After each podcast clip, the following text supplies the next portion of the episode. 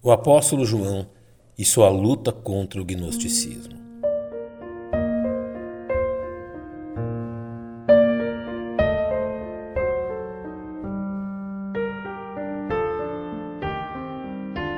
Encontramos na pessoa do apóstolo João a figura mais longeva entre os apóstolos do Senhor, como também aquela que mais enfrentou as muitas heresias que logo se formaram a fim de atacar e destruir o puro Evangelho de Cristo.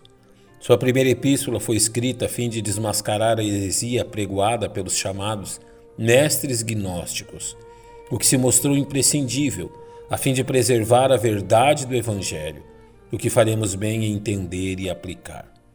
Como seu próprio nome apresenta, os gnósticos davam grande valor ao conhecimento, que era obtido através das mágicas, cerimônias e do misticismo gnóstico, e esse seria o grande meio de salvação anunciado por eles, superando a fé anunciada pelo Evangelho. Os gnósticos apresentavam-se como seres impecáveis, dizendo que seu espírito não era contaminado pelos pecados praticados pelo corpo, o que os tornava libertinos em sua moral. Eles dividiam os homens em três grupos. O primeiro deles, chamados de ílicos, que nunca seriam capazes de se desvencilhar da matéria, perecendo junto com ela, não podendo ser redimidos.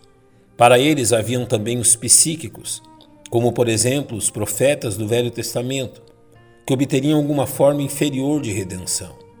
E, finalmente, os pneumáticos, que seriam as almas humanas verdadeiramente espirituais e obteriam a completa redenção.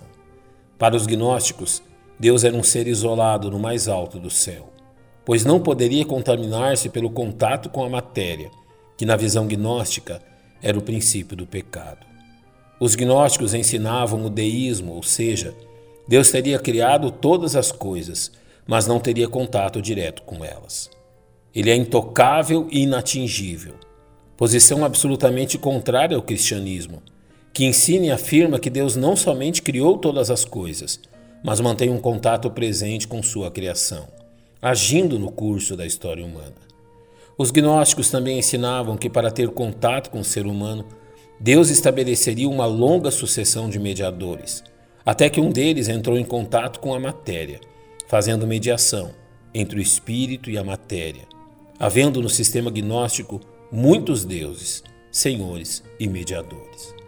Os falsos mestres gnósticos tinham ensinado que Cristo era um desses espíritos, mediadores angelicais entre Deus e os homens.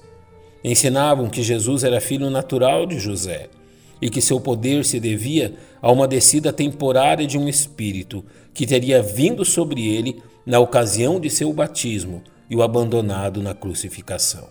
Devido a isto, alguns manuscritos posteriores chegam a dizer: Meu poder, meu poder, por que me abandonaste? Uma corrupção clara da conhecida declaração de Jesus. Deste modo, eles atacavam tanto a verdadeira divindade de Cristo como sua verdadeira humanidade.